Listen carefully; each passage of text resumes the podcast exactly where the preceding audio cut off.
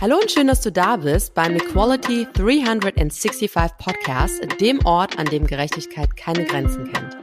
In meinem Podcast spreche ich mit inspirierenden Persönlichkeiten darüber, wie wir Vereinbarkeit, Gleichstellung, Diversity und Change fördern und neu denken können.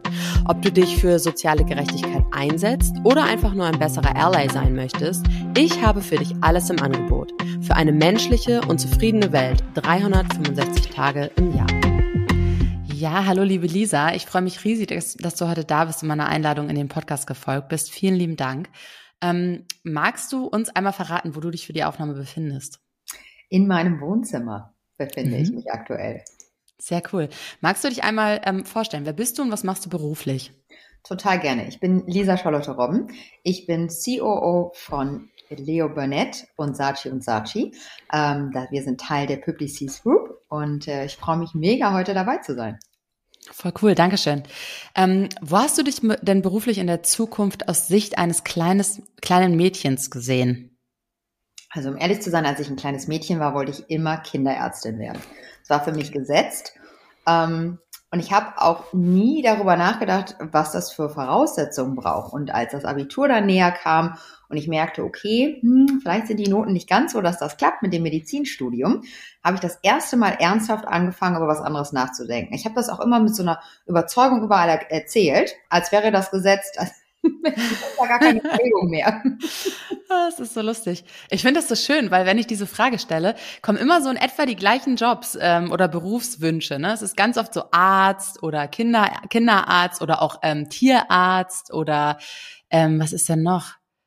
Ja, so Lehrerin, also so, ich weiß nicht, das ist irgendwie, scheint irgendwie für Kinder anziehend zu sein und irgendwie auch am plastischen wahrscheinlich, ne?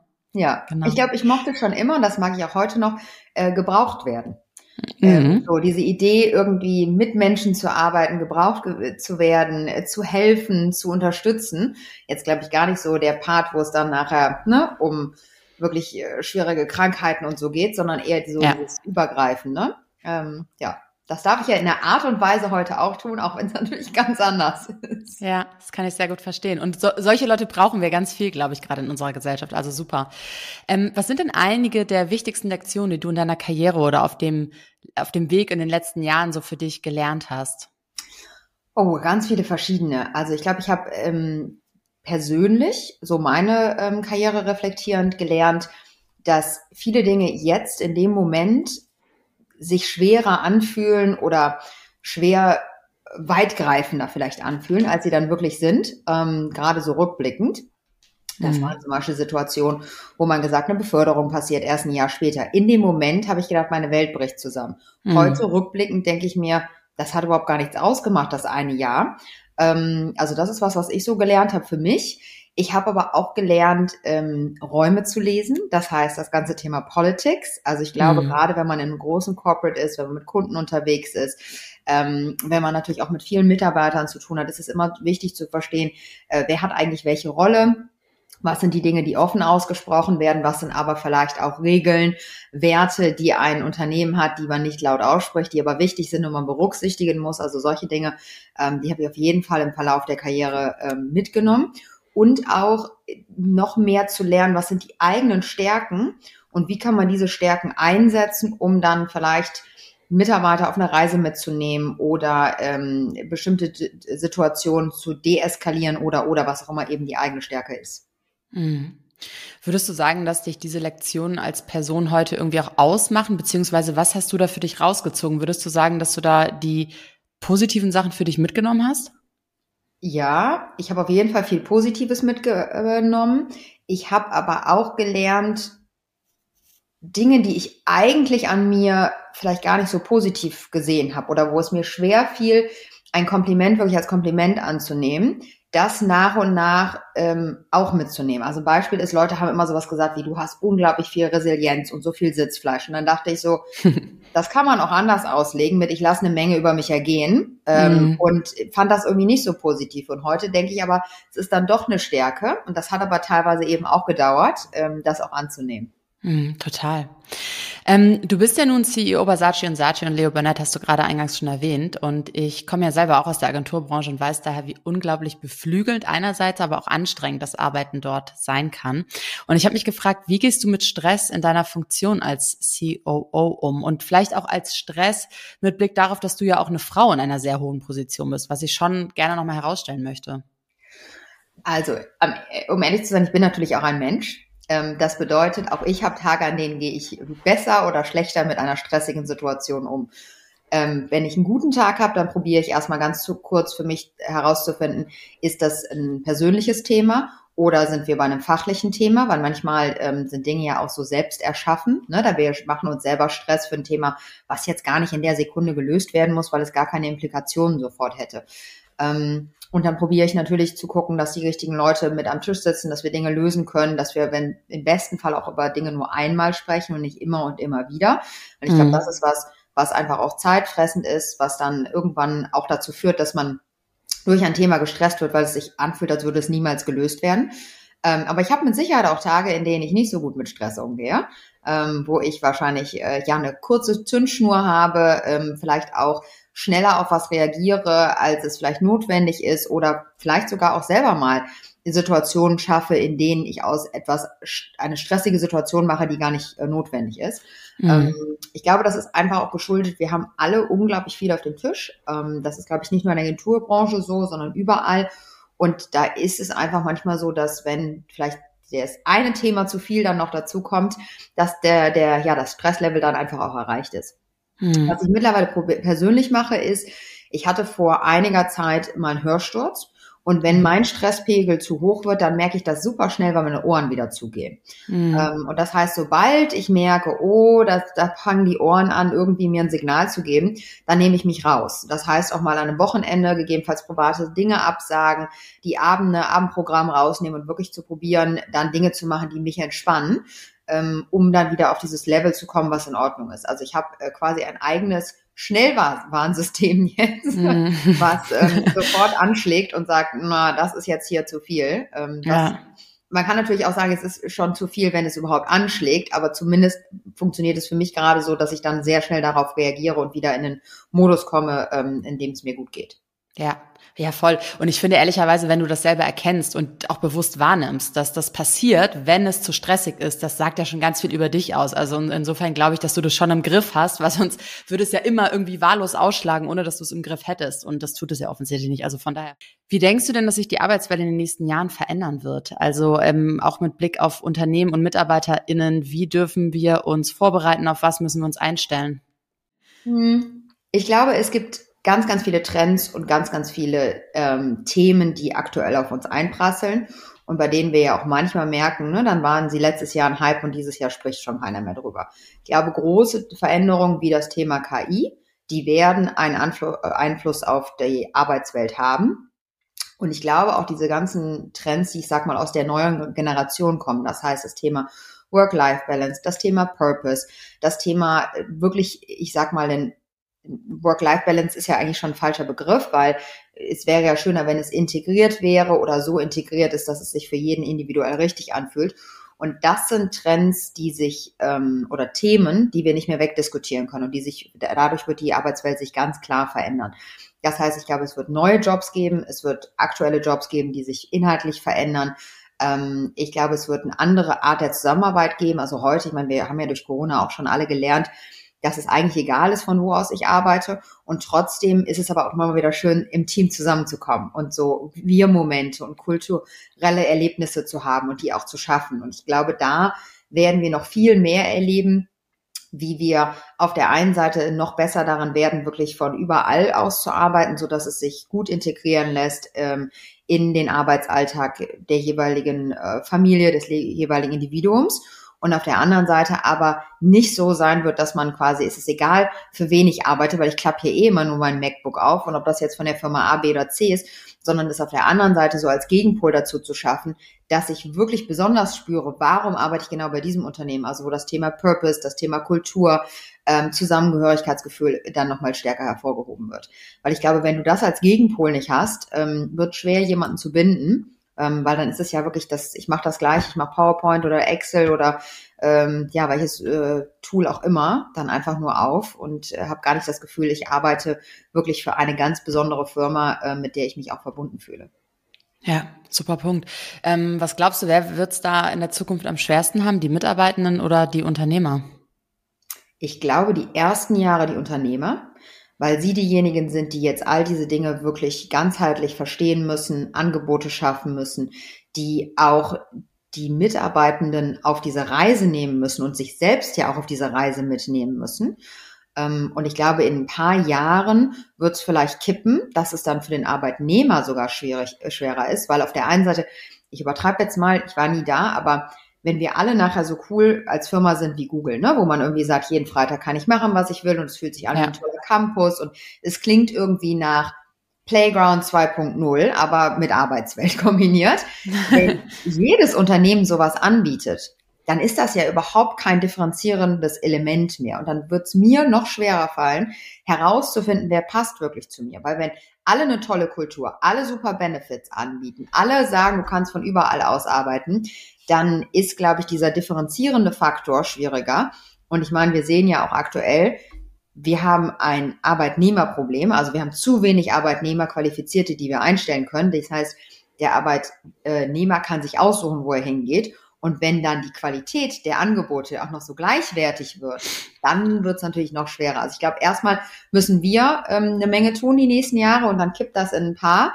Ähm, und dann wird es vielleicht ja so die äh, Qual der Wahl sein, wo gehe ich denn hin? Dankeschön. Ich glaube im Übrigen auch, ich finde das total toll, was du sagst, weil ähm, wir vergessen bei dieser ganzen, ganzen Debatte ja auch sehr häufig, dass es eben auch Menschen gibt, die durchaus äh, dieses hierarchische Strukturen, konventionelle Strukturen und ähnliches lieben und auch brauchen und gar nicht dafür gemacht sind, irgendwie total eigenverantwortlich und frei und alleine zu arbeiten. Und ähm, ich denke auch, dass man da eben beides bewahren muss und schaut, wie man da so einen guten Mittelweg für, für unterschiedliche ja, Individuen finden kann. Ne? Absolut, ja. ja. Ähm, der Diversity und Inclusion Index von der Boston Consulting Group hat mit 1700 Befragten ähm, gezeigt, dass Unternehmen mit einer hohen Diversität in Bezug auf Geschlecht, Nationalität, Alter und Bildung einen um 33 Prozent höheren Gewinn, 70 Prozent höhere Innovationseffizienz und eine um 45 Prozent höhere Mitarbeiterzufriedenheit aufzeigen. Wie können Unternehmen eine Kultur der Diversität und Inklusion fördern? Was sind deine Erfahrungswerte? Zahlen lügen natürlich nicht. Ich glaube aber, das ist immer sehr einfach, auf Zahlen zu gucken und zu sagen, wenn der Mix so wäre, dann hat man folgende Erfolge daraus oder kann man folgende Dinge daraus ableiten.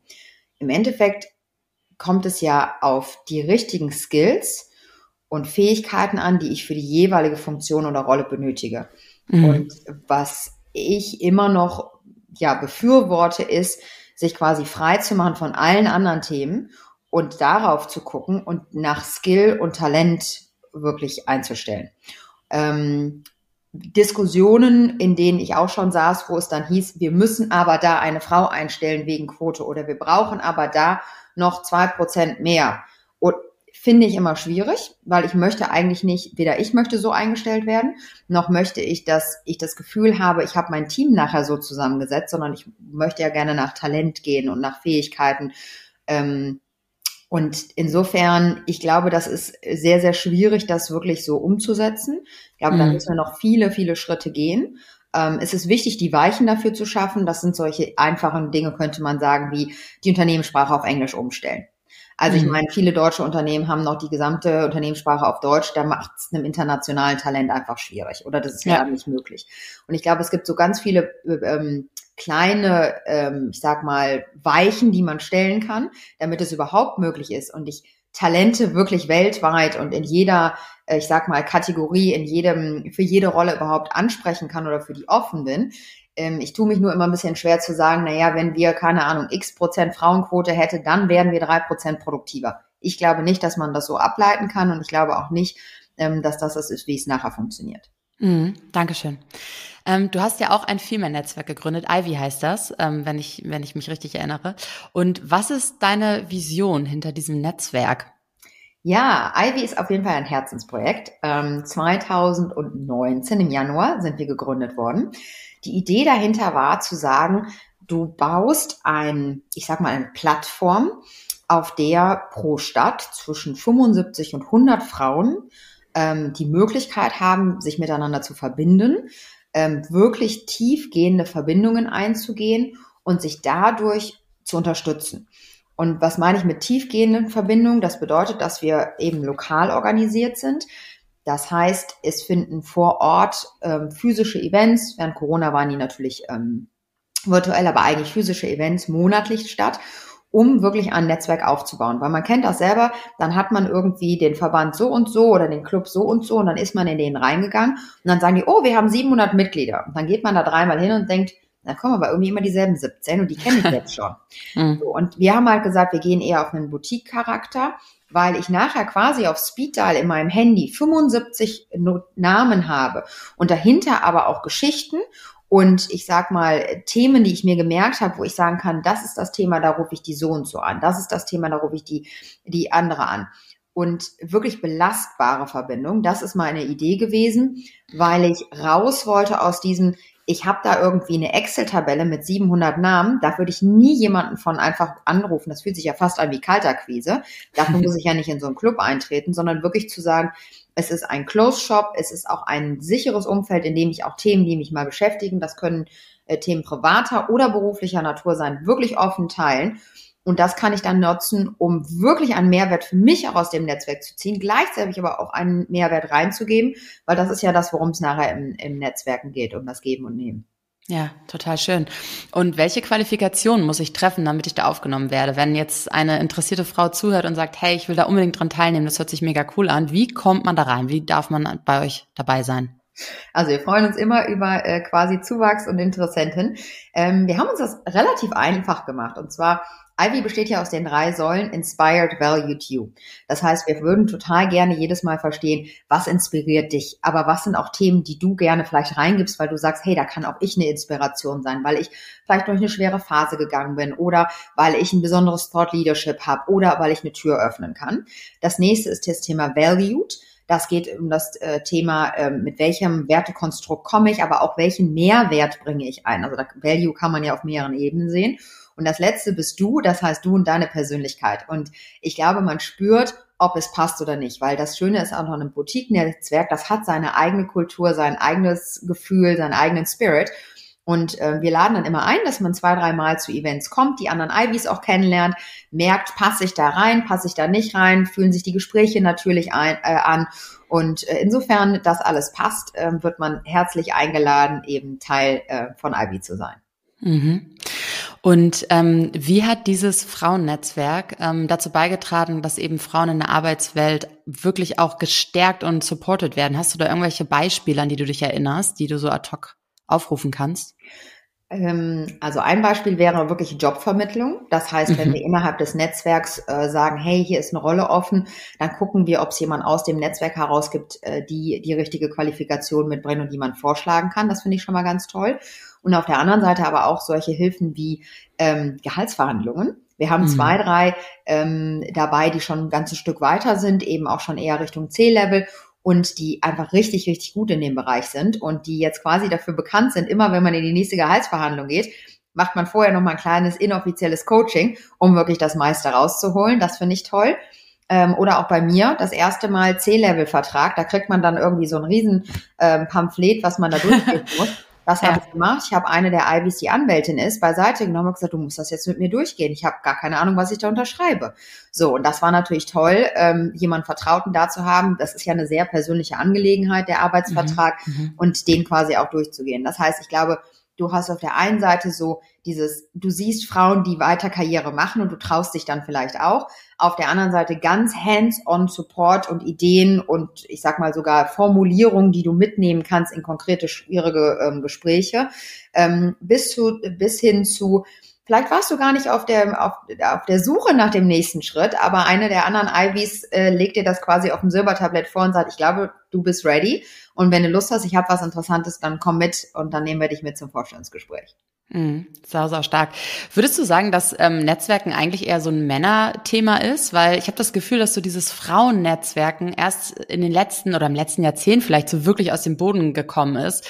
Ähm, woran liegt das? Wieso tun wir Frauen uns damit so unglaublich schwer, uns mit anderen Frauen zu vernetzen und uns gegenseitig zu stärken und irgendwie voranzutreiben? Also ich glaube, Frauen und Männer haben das immer schon gemacht, auf unterschiedliche Art und Weise. Ähm, mm, und mhm. ich glaube, dass die Männer das einfach professioneller gemacht haben, im Sinne von, ich war mit dem Thomas mal einmal kicken und ich weiß aber, der Thomas, der ist irgendwie Anwalt, das nächste Mal habe ich ein Thema, dann rufe ich den an. Ähm, ja. Bei uns Frauen ist das ein bisschen inoffizieller und dann gibt es mal hier ein Kompliment und dann trifft man jemanden nochmal auf dem Geburtstag und denkt dann, ach, irgendwie war das Gespräch mit der ja ganz nett, aber das dauert, bis ich den Hörer in die Hand nehme, wenn ich ein Thema habe und sage, hey, weiß ich nicht, äh, Sabine, du hast doch neulich mal erwähnt. Das heißt, ich glaube, das gab es schon immer, aber wir haben das, haben länger gebraucht, um uns auch wirklich zu, äh, zu trauen, um Hilfe zu fragen. Und jetzt mittlerweile ist es so, wie wir sagen, warum eigentlich nicht? Und warum sollten wir es nicht sogar proaktiver tun und dann eben auch professionell organisiert, so dass auch keiner irgendwie sich merkwürdig vorkommen muss, wenn ich den Hörer in die Hand nehme und sage, hey, ich habe hier ein Thema, ich glaube, du kannst mir dabei helfen. Ähm, von daher, ich würde sagen, es gab es schon immer. Wir machen das auch heute noch unterschiedlich, was ich auch mhm. schön finde. Ähm, und ähm, jeder sollte das in dem Turnus oder in dem Modus tun, ähm, wie es sich natürlich und richtig anfühlt. Ja, absolut. Ähm, wo kann man euch denn, beziehungsweise kann ich euch beitreten, egal von wo. Ich beispielsweise, ich lebe jetzt in Berlin, ähm, der nächste ist, hört zu und lebt in München oder in Leipzig. Ähm, es gibt da eine Regelung, ist das alles online? Wie findet das statt? Wir sind gestartet in Düsseldorf, haben dann letztes Jahr Bonn eröffnet. Das heißt, Düsseldorf und Bonn sind äh, funktionierende, wirklich bestehende ähm, Standorte. Wir eröffnen jetzt im Juni Hamburg und Berlin. Das heißt, äh, in Berlin hättest du jederzeit die Möglichkeit dazu zu kommen. Ähm, und wir haben auch schon ein paar Städte identifiziert, die nächstes Jahr auf unserer Agenda stehen. Aber das bedeutet, dass aktuell, wenn man in Leipzig lebt oder in München, muss ich die äh, Ladies leider noch enttäuschen. Ich kann es noch nicht anbieten, ähm, weil man ehrlicherweise sagen muss, das ist eben ein Herzensprojekt. Das ist etwas, was in den Abendstunden und am Wochenende entsteht, neben der täglichen Arbeit. Und deswegen gehen natürlich auch Wachstumsentwicklungen ähm, ja, in dem Modus, in dem das eben möglich ist. Äh, genau. Ja. Ähm, ja. Neben den physischen Treffen aber, die wir dann vor Ort haben, haben wir ein sogenanntes Ivyville. Das ist quasi ein Intranet äh, oder ja ein, ein interner Memberbereich, sowas wie unser eigenes Facebook, wo ich mich dann aber auch deutschlandweit mit den anderen Ivys ähm, verbinden kann und wo ich zum Beispiel auch sehe, wenn ich eine, weiß ich nicht, Businessreise nach Düsseldorf habe und ich wäre jetzt Berlinerin, dann sehe ich, ach guck mal, nächste Woche ist ein Event an dem Donnerstag, an dem ich in Düsseldorf bin, dann kann ich auch an dem Düsseldorfer Event teilnehmen. Ah. Ähm, aber erst, wenn ich quasi ähm, Teil davon bin und diese ganzen Membership-Sachen auch einsehen kann. Ja, sehr spannend. Und was macht das Ivy-Netzwerk im Vergleich zu anderen Frauennetzwerken aus? Du hast es gerade schon mal so kurz erwähnt mit diesem Boutique-Charakter, glaube ich. Vielleicht magst du das noch mal kurz ein bisschen erklären. Ja, also ich glaube, es gibt, also jedes Netzwerk erstmal hat seine Berechtigung und seine Vision. Unsere Vision ist wirklich zu sagen, wir schaffen etwas, was sehr lokal organisiert ist und mit dem Boutique-Netzwerk gedacht. Und das bedeutet eben, ich sag mal 75 bis 100 Frauen äh, pro Standort. Wobei natürlich eine Stadt wie Berlin ist mit der Größe Düsseldorfs nicht zu vergleichen. Da dürften es auch ein paar mehr sein. Mhm. Gucken wir mal, wo die Reise dahin geht. ähm, dass ähm, die Idee ist, äh, nochmal dieses Thema der belastbaren Verbindung. Und deswegen ist es für uns so essentiell zu sagen, wir sehen uns regelmäßig, wir kommen zusammen, wir haben teilweise Impulsvorträge, wir haben aber teilweise auch reines Netzwerken, wo wir einfach nur zusammenkommen und ähm, die Ivys sich miteinander austauschen, sich kennenlernen, wodurch dann wirklich auch schon tolle Geschichten entstanden sind, wo es danach hieß, ach guck mal, wir haben gemeinsam an so einem Businessplan mal gebrainstormt. Jetzt haben wir sogar noch mal mit sechs Mädels getroffen, die nur dazu gesprochen haben zu dem Thema XY, weil sich das an dem Abend ergeben hat. Also das nimmt dann auch so eine schöne Eigendynamik und diese Eigendynamik passiert aber auch nur, weil man sich schon kennt und weil man nicht mhm. jedes Mal, ich übertreibe jetzt mal, aber wieder mit der Visitenkarte rumgeht und sich immer vorstellt und sagt, hi, ich bin die Leser, ich mache das und das. Nein, das habe ich schon lange übersprungen, sondern ich kann direkt eintauchen und sagen, hör mal, letztes Mal hast du mir erzählt, du bist auf einer äh, Suche nach einem Job. Hat das geklappt? Oder eine, die erzählt, oh, ich stehe hier gerade vor einem schwierigen äh, Gespräch. Oder jemand, der sagt, oh, ich habe einen Mitarbeiter, Ne, da, da muss ich mal ehrliches Feedback geben, da ist eine Entwicklung, steht an. Du kannst halt quasi inhaltlich reingehen und dadurch wird diese Beziehung immer belastbarer und ähm, ja, auch immer äh, wertvoller für beide Parteien. Ja, wollte ich gerade sagen. Ich glaube, das ist halt wirklich der Mehrwert, den man ja, den man sich ja eigentlich auch erhofft, wenn man in so ein Netzwerk geht, ne? dass du davon irgendwie profitierst. Natürlich beidseitig, also dass du genauso viel reingibst, wie du bekommst, aber beide Seiten irgendwie profitieren und das tust du nur, wenn du dich kennst, weil am Ende des Tages ist es sonst ja auch nur ein Hallo, Hallo, Tschüss, Tschüss und ja. das bringt dir dann wahrscheinlich nichts, ne? Genau. Ja, super wichtig. Ähm, ich spring mal zum nächsten Thema. Und zwar wissen wir ja ähm, laut der Statistik ne, auch, dass 18 Prozent ähm, der Frauen weniger verdienen als Männer. Jetzt haben wir gerade schon festgestellt, Statistiken sind super und wahrscheinlich auch nicht ganz falsch, aber so ganz starr betrachten sollte man die auch nicht. Ähm, was sind denn einige konkrete Schritte, die Unternehmen ergreifen können, um Gleichstellung von Geschlechtern am Arbeitsplatz zu fördern? Hast du da ein paar Tipps? Also ich muss grundsätzlich sagen, dass ich im Laufe meiner Karriere das zum Glück nie erfahren habe weil ich bisher in Großkonzernen unterwegs war, wo es mehrere ähm, Komponenten gab, die das eigentlich unterbunden haben, würde ich mal sagen. Das ist das eine, dass es pro Rolle oder pro Funktion klare Gehaltsbänder gibt oder klare Definitionen. Ich sag mal, vielleicht jetzt, ne, wo man sagt, das ist eine Ober- und eine Untergrenze und das zahlen wir grundsätzlich für jemanden mit dem Skillset auf dem Level. So, und das heißt jetzt völlig geschlechterneutral. Das ist das eine Thema. Ähm, und das andere Thema ist, dass man natürlich immer über einen Betriebsrat ganz eng auch nochmal einmal im Jahr guckt, gibt es irgendwo Gaps? Gibt es sowohl Gaps pro Funktion und eben da auch, ähm, egal welches Geschlecht, aber das muss natürlich einfach eine Fairness sein. Ähm, und natürlich dann nochmal mit dem besonderen Blick darauf, gibt es irgendwo eine, ähm, ja, äh, doch nochmal ein Gap zwischen Männern und Frauen. Ähm, insofern habe ich das zum Glück nie persönlich erlebt, aber ich glaube, das ist wichtig, da immer wieder einen Blick drauf zu haben, weil man das ja schon auch merkt, ähm, auch aus dem, aus dem Ivy-Kreise. Da kommen dann Frauen, die äh, sagen, ja, dann habe ich neulich ähm, ein Interview gehabt und dann haben die mich nach meinem Gehalt gefragt. Und dann mhm. habe ich so gesagt, ja, also 100.000 oder 120 wären schon toll. Und dann hat der mhm. Recruiter gelacht und dann hat sie gesagt, warum lachen Sie denn? Und dann war so, ja, also die Männer, die hier waren für die gleiche ja. Position, ähm, die haben mindestens das Doppelte gefragt, wenn nicht noch mehr.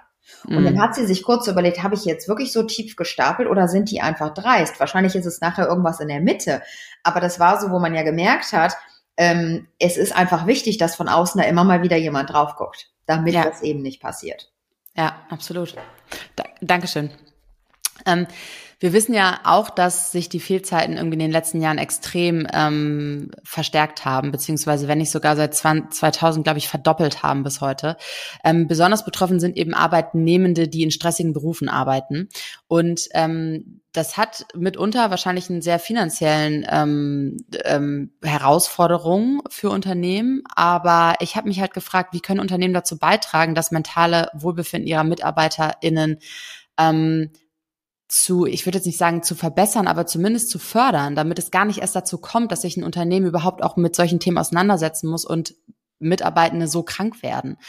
Gibt es da irgendwelche Erfahrungswerte, die du teilen kannst oder Beobachtungen? Also wir haben ähm, ein Mental Health Programm ausgerufen, ähm, das äh, We Care, We Thrive heißt wo es verschiedene Komponenten gibt. Das sind äh, Dinge wie Impulsvorträge, das ist eine Online-Community, in der ich Fragen stellen kann. Das sind äh, Yoga- und Pilates-Sessions, die online stattfinden. Das ist eine Lernplattform, also da gibt es viele verschiedene ähm, Optionen. Ich glaube, es ist auf jeden Fall wichtig oder ähm, ja, wichtig und richtig, ein solches Programm mit verschiedenen Komponenten anzubieten, so ein bisschen wie so ein Blumenstrauß und dann pickt sich jeder das raus, was er mag und was zu einem passt. Ich glaube aber, was noch viel wichtiger ist und was für mich, glaube ich, eher in der Personalarbeit liegt und ähm, bevor ich ähm, ein solches Programm ausrufe, ist das Thema der Passung der Rolle zu ähm, der Persönlichkeit und zu dem Skillset. Mhm. Ähm, es, auch ich in meiner Vergangenheit als Führungskraft als ich noch so ein Team hatte, so von 40, 45 Leuten, da ist man noch relativ nah dran. Und dann merkt man ja durchaus, dass es Leute gibt, die zwar eigentlich gerne die Beförderung hätten, weil sie gerne drei Euro mehr verdienen wollen. Wenn du mhm. ihnen dann aber erklärst, diese Beförderung kommt mit folgenden Verantwortungs- oder mit voller, folgender Verantwortung, dann kommt so, mh, mm, ja, das passt dann vielleicht doch nicht so zu mir. Und mhm. da sind wir dann in Bereichen, wo es darum geht zu sagen, okay, gibt es einen Spezialistenpfad? Können wir darüber sprechen, dass du vielleicht ein Sonderprojekt übernimmst, aber vielleicht noch keine Führungsverantwortung? Also das bedeutet, ich glaube, dieses wirkliche individuelle Verstehen, welche Stärken bringt jemand mit, welche Aspiration hat er auch und daraufhin mit demjenigen ein Umfeld zu schaffen und eine Rolle zu schaffen, in der man quasi aufblühen kann, weil es zur Persönlichkeit passt. Und ich glaube, je mehr jeder von uns aufblüht in seiner Rolle und dafür brennt und jeden Morgen dann auch einfach aus dem Bett aufsteht, desto weniger muss ich was tun, weil hinten die Leute quasi alle rüber, hinten rüberfallen. Weil es ist ja bei, auch wir kennen auch im Privaten das, auch privater Stress kann manchmal zu viel werden. Aber so, ich sag mal, wenn man eine Hochzeit vorbereitet, natürlich ist das Stress, aber das ist ja unglaublich schön. Oder, mhm. ähm, weiß ich nicht, man baut äh, das erste gemeinsame Haus oder so. Das sind auch alles stressige Situationen, aber das ist so ein positiver Stress, weil es etwas ist, auf was man sich freut. Und ich glaube, genau das ist auch das Thema mit dem Job. Wir haben viel zu viele Leute in der heutigen Zeit, die eine Rolle ausüben, in der sie nur funktionieren. Mhm. Und wenn ich kann nur funktionieren, wahrscheinlich über einen gewissen Zeitraum. Und irgendwann fühlt sich Funktionieren nicht mehr gut an, weil dafür sind wir nicht gemacht. Und insofern, glaube ich, hat das auch wieder was mit dem Thema Kultur, mit dem Thema Purpose zu tun, ähm, eine, eine Umgebung zu schaffen, in der man wirklich gerne ist, in der man das, was man gut kann, jeden Tag anwenden kann und dann muss ich umso weniger tun, um äh, dagegen zu steuern mit einem Impulsvortrag oder mit ähm, ja mit einer Yoga-Session, ähm, mhm. weil das fühlt, das kommt dann vielleicht automatisch oder das ist eine, eine nette Rahmenbedingung. Ja, absolut. Ähm, das hört sich total wichtig und auch toll an. Und gleichzeitig ähm, frage ich mich halt, wie wir das umsetzen, ne? Weil ich mir schon vorstellen kann, dass ähm, ja viele sage ich mal, Arbeitnehmende sich dessen bewusst sind, was sie für, für kleine Flaws haben, wo drin sie nicht richtig gut sind äh, oder auch, dass eine Position vielleicht nicht so top besetzt ist und man irgendwie einige Sachen nicht so gut hinbekommt. Das ist wahrscheinlich bei allen irgendwie so und auch gar nicht verwerflich.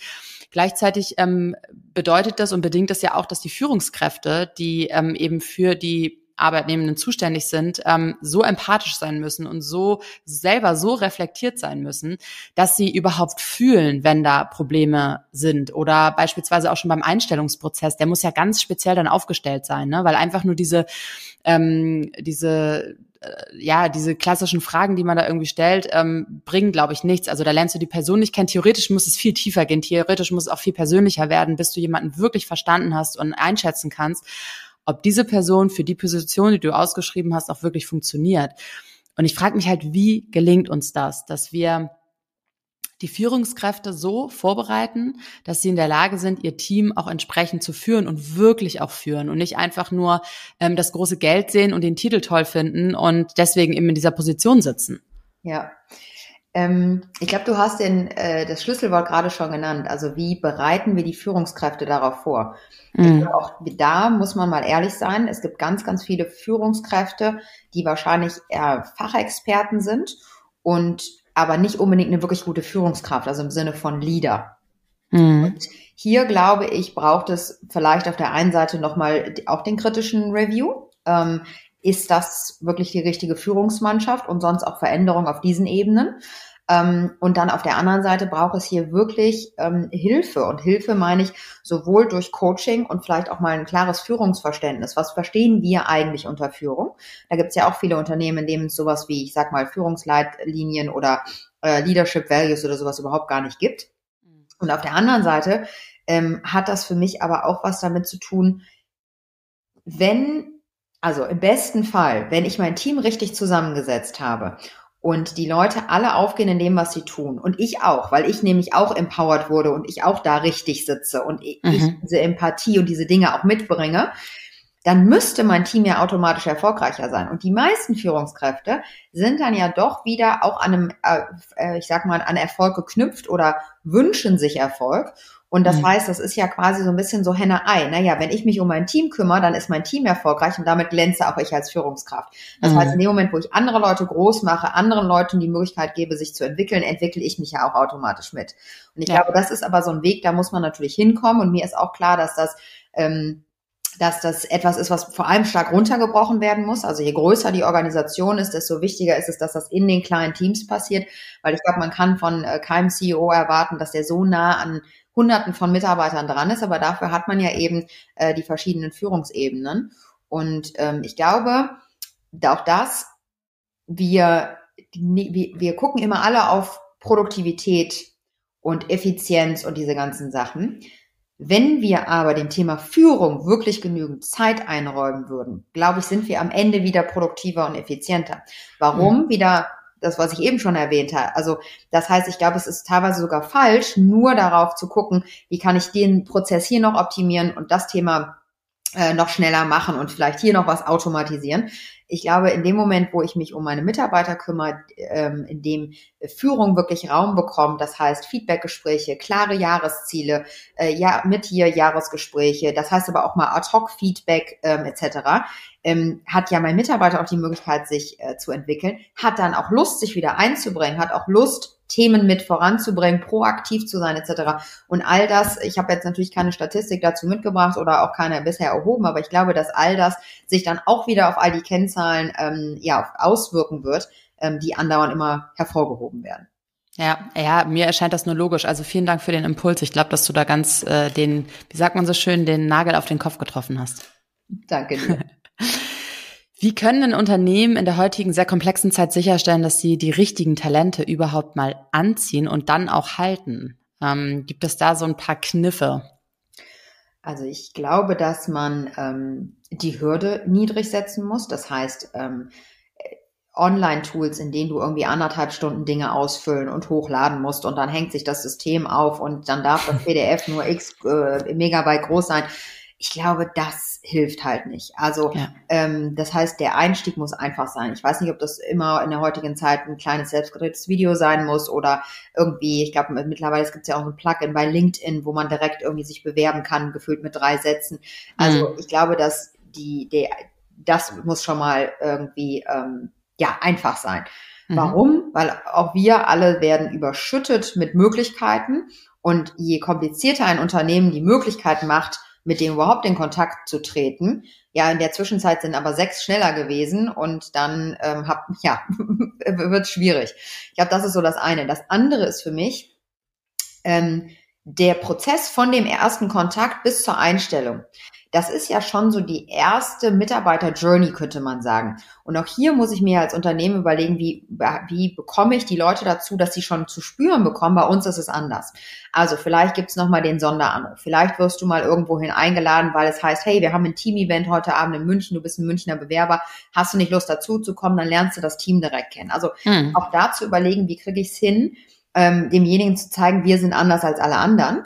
Und es gibt da ja viele Firmen, die da schon ganz tolle äh, Dinge auch machen und veranstalten. Aber ich glaube, das ist halt auch was, ähm, wo man merkt, dass jemand wirklich interessiert ist, weil man hört das ja immer wieder, wo dann Leute sagen, also ich habe sechs Wochen, nachdem ich mich beworben habe, eine Info bekommen, vielen Dank für den Eingang Ihrer Bewerbung. Ja, und dann noch viel schlimmer. Und dann wird statt Frau noch hergeschrieben oder so. Und man denkt, oh, das ist so automatisiert und sie haben es, also da bin ich ja wirklich nur eine Nummer. Und ich glaube, immer dann, wenn es sich so anfühlt, als wäre man nur eine Nummer, egal wie groß der Konzern ist, ist man raus. Weil mm. wie soll man dann noch eine emotionale Verbindung bekommen, wo man sagt, da habe ich wirklich Lust, jeden Tag hinzugehen und für die, ähm, da gebe ich auch meine 200 Prozent.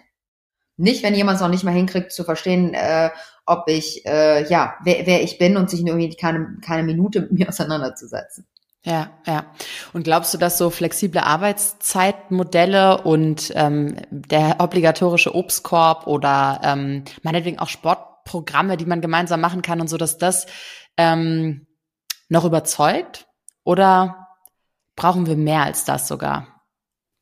Das Schlimme ist, ich in meiner Bubble hätte dir wahrscheinlich vor einer Woche gesagt, nee, das ist heute alles Hygiene. Mhm. Das, also wer, wer bietet das denn nicht an? Ne? Ähm, der, der gefüllte Kühlschrank, der Obstkorb, ähm, das ja, Global Mobility Programm ist ja irgendwie schon Standard. Wenn man dann aber aus der eigenen Bubble, aus der man kommt, mal raustritt und dann merkt, wie viele doch noch jeden Tag zum Arbeitsplatz gehen müssen, bei denen nicht ein Tag flexibel genommen werden kann, bei dem ja. jedes Homeoffice vom Chef freigegeben werden muss, glaube ich schon, dass das noch was ist, wo man zumindest im Interview die Checkliste kurz durchgeht und sag, hoffentlich sagen kann, Haken, Haken, Haken, Haken. Mhm. Ähm, ich glaube aber, dass es darüber hinaus mehr braucht. Und ich glaube, das sind die Sachen, die wieder in Richtung äh, persönliche Karriereentwicklung ähm, geht. Also das sind Dinge wie weiß ich nicht, du möchtest auf eine bestimmte Messe oder du möchtest ein besonderes Training mal ähm, absolvieren oder du möchtest vielleicht auch mal hospitieren in einem anderen Bereich, wo du sagst, hey, da ähm, kann ich mal sechs Wochen mir was anderes anzugucken. Also ich glaube, das ist, sind die Dinge, die dann spannend werden. Ähm, mhm. und nicht, ob es jeden Morgen eine Banane irgendwie im Empfang gibt. genau, nee, nee, absolut richtig. Dankeschön. Ähm, Lisa, wir sind jetzt fast am Ende und ähm, zum Abschluss nochmal äh, zwei ganz leichte Fragen. Ich fange mal mit der ersten an. Wann leben wir deiner Meinung nach in einer gerechten Welt? Ha, ob wir das je tun werden? Ähm, mhm. also, ich glaube, in einer gerechten Welt leben wir das ist ja dieser Unterschied zwischen Equality und Equity. Mhm. Und ich glaube, wenn wir es wirklich schaffen, ähm, die richtigen Voraussetzungen passend zum jeweiligen Individuum ähm, zu schaffen und das zu berücksichtigen, dann leben wir in einer gerechten Welt. Aber ob wir das je schaffen, das ja, fällt mir manchmal schwer. Ja, ja, absolut klar. Es ist super schwer. Ich glaube, ähm, wo ich persönlich, also die Frage ist ja bewusst so gestellt, ne, worauf ich tatsächlich persönlich auch noch viel mehr ähm, hinaus möchte, ist, glaube ich, so auf, auf gleiche Chancen. Also auf die, weil ich glaube, darum geht es ja am Ende. Ne? Es geht gar nicht darum, dass es alles gerecht sein muss, weil das ist ultra schwer und das werden wir wahrscheinlich auch nie hinbekommen. Aber ich finde, was man mindestens tun kann, ist, und dass jeder Einzelne, dass man, dass man jemandem, und dazu meine ich jeden, jeden, ja. dass man jedem eine Chance gibt, mhm. um überhaupt erstmal gerecht zu erreichen, so, ne? Und das ist ja. Äh, leider ja immer noch ein großes Thema. Aber spannende Antwort, vielen Dank. Ähm, meine letzte Gästin fragt dich, was war nachträglich betrachtet die beste Entscheidung deines Lebens? Oh. Ähm, ich würde sagen, in der elften Klasse ein Jahr USA. Ich saß hm. zwar im Flieger und habe gefroren, weil ich keine Ahnung hatte, was Decke heißt weil Englisch und natürlich war das Lexikon, was man damals noch mit hatte, ähm, eben nicht im Handgepäck, sondern unten im mhm. Koffer. Und ich glaube, wir sind mit, äh, weiß ich nicht, auf jeden Fall mit einer amerikanischen Airline geflogen. Also da keine der Stewardessen sprach Deutsch. Mhm. Ähm, ich war die erste Woche in der Schule und habe gedacht, oh mein Gott, das, das äh, ist doch ein großer Unterschied, jedes Fach auf Englisch zu irgendwie dem bisschen Schulenglisch, was man mitbringt. Mhm. Aber das hat ganz, ganz viele Weichen gestellt. Auf der einen Seite natürlich die sprachlichen, ne, weil mhm. man sich jetzt einfach so wohlfühlt, dass egal in welcher Situation man ähm, dem Englischen so mächtig ist, dass man nicht ganz auf Augenhöhe mit dem Deutschen, ich bin schließlich äh, mit Deutsch komplett aufgewachsen, aber doch mit einer Finesse, mit einem Charme, mit einer gewissen Eloquenz begegnen kann. Und das andere ist aber auch elfte Klasse. Ich meine, man ist 17. Ne? Man war ja. nie so lange von zu Hause weg und man muss sich auf einmal in den Familienalltag von jemand anderen einfügen. Man lernt Werte kennen, man lernt ähm, auch ein neues Sozialgefüge, in dem man sich zurechtfinden muss. Und das, ich hoffe, meine Eltern hören den Podcast nicht, aber es gab so Momente, wo ich ganz am Ende kurz mich gefragt habe, ob ich jeden anderes Leben geführt habe, weil ich so integriert war in diese Highschool und in diese Familie, wo man dann kurz manchmal so in oder ich innegehalten habe und gedacht habe, habe ich wirklich vorher ein komplett anderes Leben zu Hause geführt? Also ja. auch das hat mir, glaube ich, gezeigt, ähm, selbst wenn sich neue Situationen zu Beginn schwer anfühlen, es kommt immer irgendwann der Moment, weil wir alle Gewohnheitsmenschen sind, wo es sich natürlich anfühlt, wo es einem leicht von der Hand geht. Ähm, lustigerweise ich bin ja die Ausländerin gewesen und ich bin mhm. in meiner Englischklasse für einen Aufsatz ausgezeichnet worden, und wirklich auf so eine Bühne. Und habe ich gedacht, das ist jetzt auch nicht der Ernst, oder? Oh Gott, ja. Also, äh, und das, ähm, also rückwirkend war das auf ganz, ganz vielen Ebenen ein fantastisches Jahr und ich bin sehr dankbar, dass meine Eltern das ermöglicht haben, dass meine Mutter aber auch, ich glaube, strikt genug war, um zu sagen, das machen wir jetzt, das ist wichtig. Mm. Ähm, ja, also das ist eine der auf jeden Fall besten Entscheidungen meines Lebens gewesen. Wahnsinn. Ja, danke für den tollen Impuls. Richtig toll. Ähm, magst du dem nächsten Gast, der nächsten Gäste nochmal eine Frage mit auf den Weg geben? Also ich würde die Frage stellen, wenn wir eine Sache deutschlandweit verändern könnten, um dem Thema Gleichstellung näher zu kommen, was würdest du, für was würdest du mit auf die Straße gehen? Oh, okay. Auch, auch nicht, kein leichter Tobak. Sehr gut. Vielen Dank. Lisa, ich fand's großartig. Ich finde, du bringst ähm, extrem wichtige und tolle, ähm, spannende Perspektiven und Impulse auf den Weg. Ähm, danke für deine Zeit. Danke, dass du heute da warst. Ich habe mich riesig gefreut und wünsche dir heute noch einen wundervollen Tag. Ja, vielen Dank dir, Isabel. Hat mich sehr gefreut, dabei zu sein. Ja, danke schön. Bis bald. Das war schon wieder für heute. Wenn dir diese Episode gefallen hat, dann abonniere meinen Podcast und unterlasse mir gerne eine Bewertung. Bis zum nächsten Mal. Merci und bye bye.